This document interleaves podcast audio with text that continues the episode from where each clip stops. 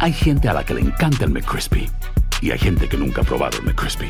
Pero todavía no conocemos a nadie que lo haya probado y no le guste. Para pa pa pa. ¿Qué tal mi gente? Te saluda Emanuel González de Mark Wahlberg Auto Group. Somos la agencia más grande de Chevrolet y GMC de todo Columbus, donde encuentras los carros y camionetas nuevos, cero millas al mejor precio. También contamos con más de 800 carros usados de todas las marcas en inventario. Te podemos aprobar con número ITIN y aceptamos identificación o pasaporte de tu país. En Mark Wahlberg te esperamos con los brazos abiertos. Visítanos hoy mismo, 3900 West Broad Street, al oeste de la ciudad, a un lado del casino. Te atendemos completamente en español. Márcanos ya, 833-699-0792. Lucero junto a José Ron protagonizan El Gallo de Oro. Gran estreno miércoles 8 de mayo a las 9 por Univisión. Y de las mejores. Euforia Podcast presenta La descomposición del cuerpo y particularmente la contradicción que parecía la posición encontrada de las dos señoras. ¿no? Todas estas cosas daban para, para, para seguir el relato de algo diabólico. El misterio de las primas. Escucha la primera temporada de Crímenes Paranormales en la aplicación de Euforia o en tu plataforma favorita. Hola, soy Jorge Ramos y a continuación escucharás el podcast del Noticiero Univisión. El programa de noticias de mayor impacto en la comunidad hispana de Estados Unidos. Hola, muy buenas noches. Hoy está con nosotros Paulina Sodi. Paulina, bienvenida. Como siempre, un placer, Jorge. Arrancamos con las noticias, si les parece bien. Y vamos a comenzar este espacio informativo con el cambio de suerte que vivió una familia de migrantes hondureños a la que secuestraron primero en México, luego fueron liberados por las autoridades mexicanas y finalmente llegaron aquí a los Estados Unidos. Ahora, claro, salieron de su país porque estaban huyendo de la violencia y desde entonces han vivido una tragedia tras otra. Bueno, hoy conversaron con Marlene Guzmán en San Antonio, Texas. Aquí la plática. Solo recargan el dinero. ¿no? Son las duras imágenes del terrible secuestro de esta familia hondureña que en febrero le dieron la vuelta al mundo. Meses después de su rescate cumplieron su sueño de llegar a Estados Unidos y hoy más tranquilos nos relatan el infierno que sufrieron. El niño decía, ya no aguanta el hambre. Es duro. Salieron de su país huyendo de la violencia y la pobreza, pero al arribar a la central de autobuses del sur en la Ciudad de México el 8 de febrero, se subieron a un taxi sin imaginar que en ese viaje terminarían en manos de secuestradores. A Darwin, por ser el hombre y el mayor de los siete, los separaron de la familia para torturarlos sin piedad. Y me da en la cabeza y me, me descontrola. Y caigo inconsciente. Eh, boté mucha sangre en ese momento. Y le dice, ¿qué te pasa? Le dice. No sabes, le dice que ha llegado aquí al cartel del DF, le dijo, y que nosotros somos los que mandamos. Darwin, Kenny, a sus tres hijos y dos sobrinos pasaron 18 días encerrados en un cuarto viviendo un verdadero calvario, pensando lo peor. Escuchábamos lamentos de personas quejándose. ¿Qué les hacían? No sabemos. Pedían 38.500 dólares por el rescate de los siete. Ay, no permitan que les hagan daño. Para presionar aún más, los secuestradores les enviaban fotos a los familiares en Honduras, haciéndoles creer que los golpeaban hasta hacerlos sangrar. Me llevaban a un sótano, me amarraban, me, me echaban un líquido como sangre y luego me ponían una pistola en la cabeza. Pero ya después ya el que no mandaba dinero ya le cortaban un dedo. Autoridades mexicanas lograron dar con su ubicación cuando los secuestradores usaron el celular de una migrante para hablarle a su esposo. Hasta que el 25 de febrero volvieron a ver la luz del sol. En total rescataron a 32 personas, incluyendo 16 menores de otras nacionalidades. Primero que miramos el cielo, empezamos a ver la claridad. Eso fue impresionante. Por un mes y medio estuvieron resguardados en un refugio en la Ciudad de México. Les otorgaron una visa humanitaria y el 19 de abril llegaron al albergue Senda de Vida en Reynosa. Y fue el 12 de mayo cuando finalmente cruzaron legalmente. Es como un sueño cumplido, muy duro. Aunque ya se sienten más seguros en este país, ahora su preocupación es darle un techo, alimento y educación a sus hijos. Y es que sin un permiso para trabajar se les complica. Por eso han abierto una cuenta para recaudar fondos que les ayuden a comenzar una nueva vida, dejando atrás el tormento que vivieron. En San Antonio, Texas, Marlene Guzmán, Univisión. Más de 30 años le tomó a la justicia comprobar la inocencia que siempre clamó Daniel Saldaña. Él siempre dijo que no cometió el asesinato por el que pasó más de la mitad de su vida en prisión. Jaime García tiene más sobre su demorada liberación. Corrigiendo un acto de injusticia que se extendió 33 años, el procurador del condado de Los Ángeles anunció la exoneración de Daniel Saldaña. Y nosotros le estamos pidiendo disculpas a Daniel y a toda su familia por el sufrimiento y la pérdida de tiempo que han tenido. Saldaña dijo que sabía que este día llegaría y agradeció a su familia y los abogados que ayudaron a lograr su libertad. En 1990 él fue convicto y sentenciado a 45 años de prisión por seis cargos de intento de homicidio durante un tiroteo en 1989 afuera de esta secundaria en el suburbio angelino de Baldwin Park. Desde el principio, Daniel Saldaña mantuvo que era inocente. Sin embargo, nadie le creyó. Lo peor del caso es que hace seis años otro convicto del caso confesó la inocencia de Saldaña. Pero esa información es culpatoria. Apenas fue entregada al procurador hace cuatro meses. Pero hay otros problemas que también tenemos que admitir. En el 2017 había un abogado, miembro de esta oficina, que estaba en la audiencia y aparentemente no hizo nada. Causó que Daniel estuviera en la cárcel seis años más. El procurador Gascón señaló que el fiscal responsable de la omisión no trabaja en su oficina desde 2021, pero dijo que se está haciendo una revisión sobre la responsabilidad legal que pudiera enfrentar. Hay dos soluciones, que sea arrestado ese fiscal, número uno, y que el señor afectado demande al condado por lo que hizo ese fiscal corrupto. Queda en manos de un ahora agradecido Daniel Saldaña decidir una posible acción legal por sus 33 años de injusto encarcelamiento. En Los Ángeles, Jaime García, Univisión. Escuchen esto, la mayoría de los estadounidenses opina que las leyes de control de armas deberían de ser más estrictas en general, según revela una nueva encuesta de CNN realizada por SSRS. También revela que existe un amplio apoyo a impedir que los menores de 21 años de edad compren cualquier tipo de arma y que el 64% está a favor de leyes más estrictas, mientras que el 36% se opone. Vamos a cambiar de tema porque aún se desconoce la causa de la muerte de la bebé migrante de cuatro meses de nacida que falleció en un hotel en el que se alberga a migrantes que llegaron a la ciudad de Nueva York. Una de las hipótesis de las autoridades sobre qué fue lo que ocasionó su fallecimiento es el síndrome de la muerte súbita de cuna. La Rosa Vilches nos tiene más detalles. Tenía cuatro meses de nacida. Sofía Chacha amaneció ayer muerta en el hotel en el que su familia está refugiada desde hace seis meses.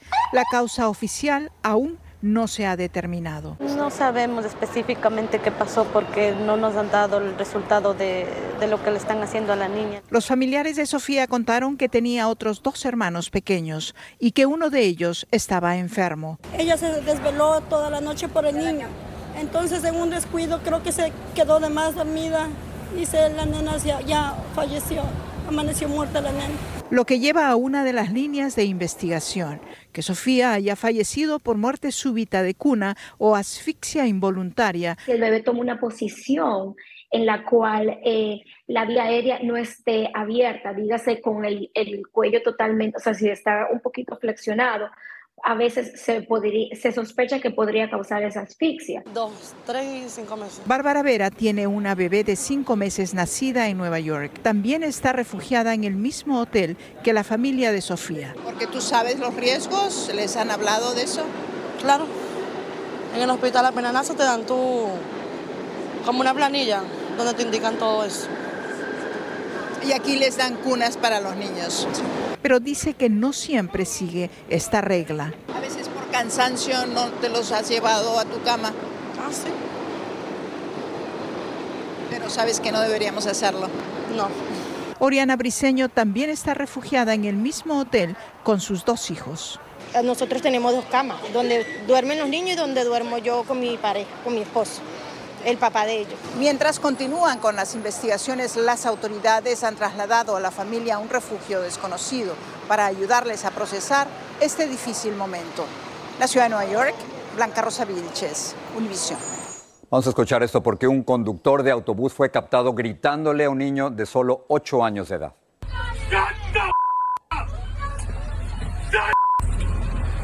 El incidente que ahora está bajo investigación surgió tras reclamos de la madre, ocurrió en Peoria, Illinois, donde la hermana gemela del menor grabó al conductor, por eso lo podemos ver. El niño que tiene problemas de audición comenzó a tener una crisis de llanto. Y les cuento que la policía de Rumford, en Maine, decomisó 47 mil miligramos de fentanilo durante una parada de tráfico. En el interior de este vehículo se encontraron instrumentos para consumir drogas, mientras que un perro adiestrado olfateó el fentanilo en el cuerpo de esta mujer, quien fue identificada como Marianela Rodríguez, quien fue detenida junto con otras dos personas. Cientos de miles de personas en todo el país han comenzado a perder la cobertura de Medicaid debido a que expiró la emergencia por el COVID-19. En la Florida, casi 250 mil personas perdieron la cobertura en el mes de abril. El 82% de ellas fue por motivos de procedimiento, es decir, no por ingresos. En Arkansas, les damos otro ejemplo, cerca de 73 mil personas fueron consideradas no elegibles para esta cobertura. En Indiana también eliminaron a 53 mil personas del Medicaid y en Arizona fueron casi 40 mil. Luis Mejid nos habla de esta nueva preocupación para miles de familias en todo el país. Ojeda. En la pandemia tener Medicaid, el seguro médico para personas de bajos ingresos, era más fácil. No hacía falta probar anualmente que uno calificaba y el gobierno no podía dejarlo sin servicios. Pero la pandemia terminó y con ella las protecciones. Desde marzo, cientos de miles en todo el país empezaron a quedarse sin cobertura. O sea, el costo es muy alto el de la, la medicina en este lugar.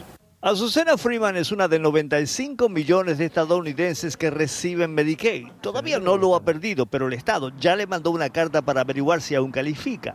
Mis ingresos son bajos, o sea, yo calificaría, pero hay muchas personas que no calificarían.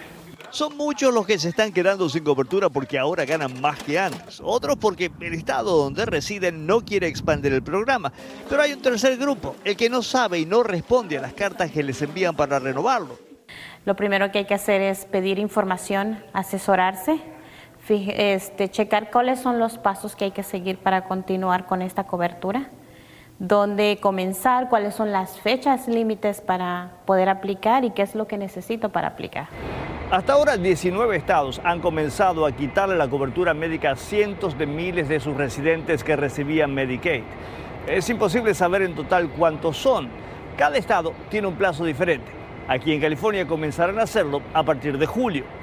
Para los que no califiquen y se queden sin Medicaid, que por cierto en California se llama Medical, las opciones no son muy claras. Dependiendo del estado, podrían conseguir algún plan de salud de bajo costo. Algo mejor que quedarse sin nada. En San Francisco, Luis Mejid, Univisión. Si no sabes que el Spicy McCrispy tiene Spicy Pepper Sauce en el pan de arriba y en el pan de abajo, ¿qué sabes tú de la vida? Para, pa, pa, pa.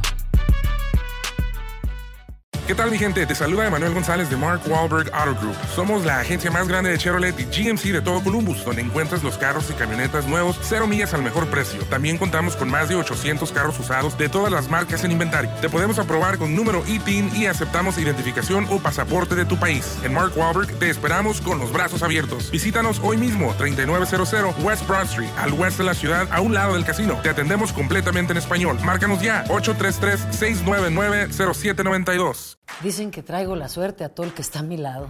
Y esa es mi mala fortuna. Basada en el clásico de Juan Rulfo, llega Univisión, El Gallo de Oro. Supongamos que la caponera puede inclinar la suerte a quien ella quiera. ¿Estás tardando en conquistarla? Con Lucero, José Ron y Plutarco Asa. Este gallo está cambiando la vida. En una historia legendaria de amor y azar.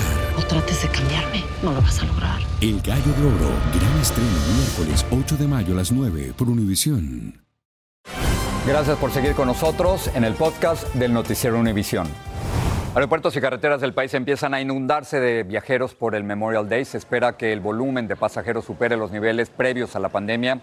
Más de 37 millones de personas viajarán por carretera entre hoy y el lunes y casi 3 millones 400 mil pasajeros van a pasar por los aeropuertos del país, convirtiendo este feriado en uno de los más congestionados en todos los aeropuertos.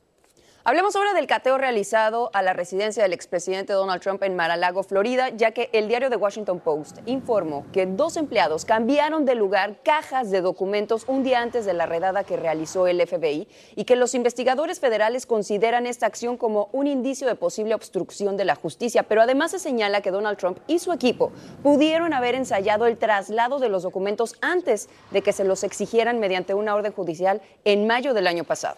Vamos a pasar a México. Las elecciones ahí son hasta dentro de 14 meses. Y las encuestas favorecen a Claudia Sheinbaum, quien es la actual jefa de gobierno de la Ciudad de México, y al canciller Marcelo Ebrard. Pero ¿tendrán alguna oportunidad los candidatos de la oposición? Eso se lo pregunté al periodista Jorge Cepeda Patterson, quien escribió un libro sobre la sucesión presidencial del próximo año. ¿Existe la posibilidad de que la oposición gane en las elecciones del 2024? Yo la descarto completamente. Por un lado, eh, Morena eh, supera eh, la intención de voto que todos los demás sumados, particularmente PRI, PAN, que han sido los, las fuerzas políticas tradicionales en México, tienen.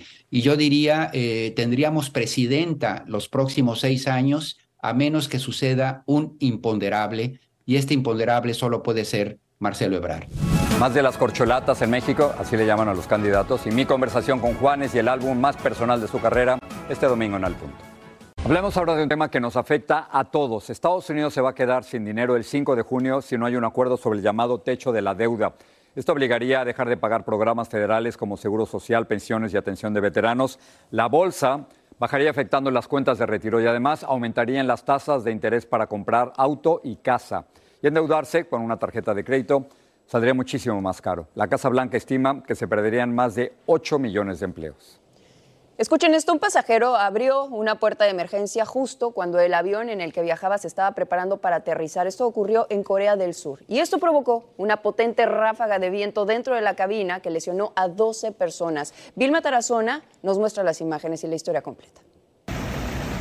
En este video quedó grabado el aterrador momento que se vivió dentro de un avión de pasajeros en Corea del Sur cuando un hombre abrió la puerta de emergencia en pleno vuelo. Los pasajeros quedaron petrificados. Esta mujer fue uno de ellos. Dijo que el hombre trató de saltar por la puerta y al menos una decena de pasajeros lo jalaron para impedirlo. La aeronave viajaba en un vuelo nacional en Corea del Sur con 194 pasajeros y seis miembros de la tripulación. En medio del caos, algunos de los pasajeros que estaban cerca de la puerta se desmayaron, según dijeron las autoridades. Al menos 12 sufrieron heridas leves. Dicen que los niños empezaron a gritar. Cuando suceden los hechos, el avión de pasajeros de Asiana Airlines estaba a punto de aterrizar en su destino y se encontraba a 700 pies de altura. Preguntamos a este piloto, Esteban Saltos, cómo se explica que un pasajero logre abrir la puerta de emergencia en pleno vuelo. La razón es simple, el avión en el momento que eh, sucedió este hecho estaba ya despresurizado. Cuando el avión está despresurizado es fácilmente manipulable tanto las salidas de emergencia, puertas o ventanas. Y mm, a diferencia de que el momento cuando el avión está presurizado es imposible abrir cualquiera de estas eh, salidas de emergencia. El miedo de salir volando por una puerta abierta de un avión es algo que nadie quiere experimentar. A cualquiera le da miedo. Eso es una situación muy terror, con terror, ¿no? Bueno, seguro, es mucho temor, pero como andamos con Dios y la Virgen. Claro que sí, que me daría mucho temor. El hombre de 30 años que causó pánico en el avión de Corea del Sur fue arrestado y enfrenta hasta 10 años en prisión. En Miami, Bill Tarazona, Univision. Qué imágenes, ya sé dónde no me quiero sentar en el próximo vuelo. Otras cosas, hay personas que no desfallecen, especialmente si están detrás de un asesino. Angie Sandoval tiene un adelanto. Hay crímenes que nunca ven la luz porque son archivados y simplemente no se resuelven. Tres crímenes que el tiempo borró. Uno dependía de una sola pista. En otro caso, una mujer respondió a un aviso de empleo y cayó en una trampa mortal. ¿Qué pasó para que una feliz fiesta infantil terminara en muerte y sangre? Después de muchos años, unos investigadores desafían el olvido y desempolvan evidencias. ¿Qué hallaron cuando decidieron ir tras las pistas? Todo esto y más en Aquí y Ahora este domingo. Seguimos con las noticias porque nuevos documentos divulgaron que el FBI mostró que en los años 80 había un plan para asesinar a la reina Isabel II de la Gran Bretaña. Las 103 páginas publicadas muestran detalles de los preparativos de varios viajes que la entonces reina realizó a Estados Unidos. Entre ellos hay una gira por la costa oeste en el año de 1983 y también ilustran la fuerte vigilancia de la reina ante las amenazas del ejército republicano irlandés. El Papa Francisco canceló sus reuniones hoy porque tiene fiebre, esto según lo anunció el Vaticano. No dieron detalles de su enfermedad, pero la última vez que tuvo fiebre lo transportaron a un hospital donde le diagnosticaron bronquitis aguda. El Papa tiene 86 años de edad. Y Rusia lanzó misiles y drones en toda Ucrania, incluida la capital Kiev. El presidente Volodymyr Zelensky informó que un centro médico fue impactado y esto ocasionó la muerte de dos niños de 3 y de 6 años de edad respectivamente. Los militares ucranianos afirman haber derribado la mayoría de los 17 misiles y de los 31 drones que fueron lanzados por las tropas rusas. Seguimos con las noticias. Vean esto, por favor. Se celebró el día de la graduación en la Universidad de Massachusetts. El orador principal de esta graduación fue el multimillonario Robert Hale, quien sorprendió a los graduados con un regalo de mil dólares para cada uno. Pero los primeros 500 dólares tendrán que donarlos los estudiantes a una entidad caritativa o a una persona que lo necesite. Y con los otros 500 dólares van a poder hacer lo que ellos quieran. Eso sí es un buen regalo de graduación. Eso sí. Paulina, pero quienes no han recibido dinero son los nadadores y clavadistas mexicanos que están saliendo a flote de una disputa con la dirigencia deportiva que amenaza con arruinarle sus sueños de seguir compitiendo al más alto nivel. Esto indigna, Jorge, porque estos atletas dejaron de recibir el apoyo del gobierno mexicano y están buscando opciones para recaudar dinero para poder asistir a las competencias, pero van a ver a qué grado. Jessica Cermeño nos informa. Diego Valleza tiene un sueño, competir en los Juegos Olímpicos de París el próximo año en los clavados. Y para lograrlo tomó una medida desesperada, abrir su sitio en OnlyFans. Pues buscamos ahorita otro apoyo, otra forma de cómo, no, no- cómo este, sacar ese sustento económico, que no nos quite tanto tiempo también, porque son de 6 a 8 horas diarias del entrenamiento. El mexicano de 28 años es uno de los deportistas a los que la Comisión Nacional de Cultura Física y Deporte Mexicana, la CONADE, descongeló sus becas desde enero por no apoyar al titular de la Federación Mexicana de Natación, Kirill Todorov, quien enfrenta un proceso judicial por desvío de recursos. La suscripción al sitio de Diego con material exclusivo cuesta 14 dólares al mes. Estuve dudando de cuándo abrirlo, lo abrí el 9 de marzo, me ha ido bien afortunadamente. Pero él no es el único que ha tenido que vender algo para seguir compitiendo. Las 14 integrantes del equipo de nado sincronizado, que hace unos días obtuvieron el oro en la Copa del Mundo de la especialidad en Egipto, vendieron en redes trajes de baño y toallas para poder viajar, hasta que una fundación del empresario Carlos Slim las apoyó. Este viaje sale 100% de la Fundación Telmex Telcel. Vuelos, hospedaje, eh, alimentación, lo cubrieron en su totalidad. Aunque ni esos buenos resultados hicieron que la titular de la CONADE aceptara entregar los apoyos. Quieren seguir vendiendo topper, quieren seguir vendiendo abón, quieren seguir vendiendo trajes de baño, calzones, porque pues es- eso es libre. Una terrible declaración que paradójicamente benefició a las nadadoras. Ahora Tupperware ha decidido patrocinarlas y hasta lanzó a la venta esta botella para ayudarlas a hacer sus sueños realidad. El siguiente reto que tienen estos deportistas son los Juegos Centroamericanos que se llevarán a cabo en El Salvador a partir del 23 de junio. Y aunque todavía no saben cómo conseguirán los fondos que necesitan para sus competencias, ellos no se rinden. que nos volteen a ver que aquí estamos, que en verdad hay talento. En México, Jessica Cermeño, Univision. Que nada puede parar a alguien que quiere unas Olimpiadas, nada. ¿no? Y más estos mexicanos que son imparables de por sí. Exacto. Así termina el episodio de hoy del podcast del Noticiero Univisión. Como siempre, gracias por escucharnos.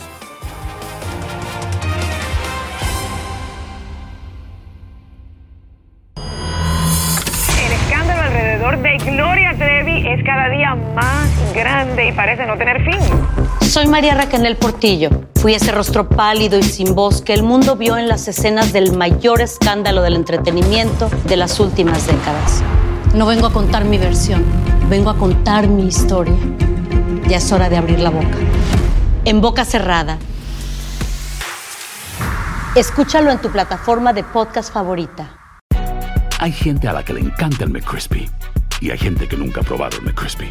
Pero todavía no conocemos a nadie que lo haya probado y no le guste. Para pa pa pa.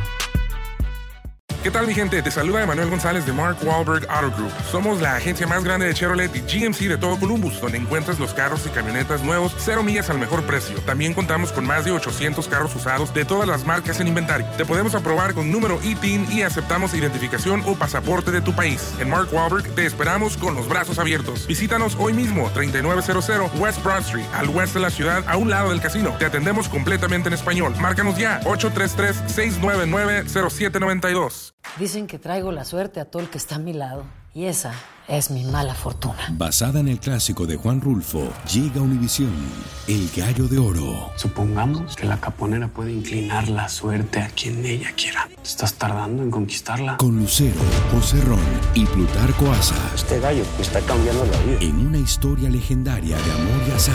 No trates de cambiarme, no lo vas a lograr. El Gallo de Oro, gran estreno miércoles 8 de mayo a las 9 por Univisión.